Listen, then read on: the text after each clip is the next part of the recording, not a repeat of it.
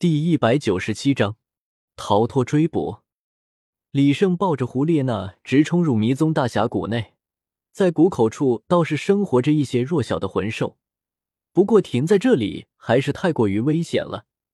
李胜只能再次的鼓着力气，又继续深入了大概数十公里。在这里，气氛明显的压抑了不少，魂兽的痕迹也多了起来，而且峡谷内部很阴暗。虽然说起来是个峡谷，但是里面的空间却是极为广阔。从底部向上看，在峡谷的半空中处，有一层云雾遮蔽住了天空，根本看不清上面有什么。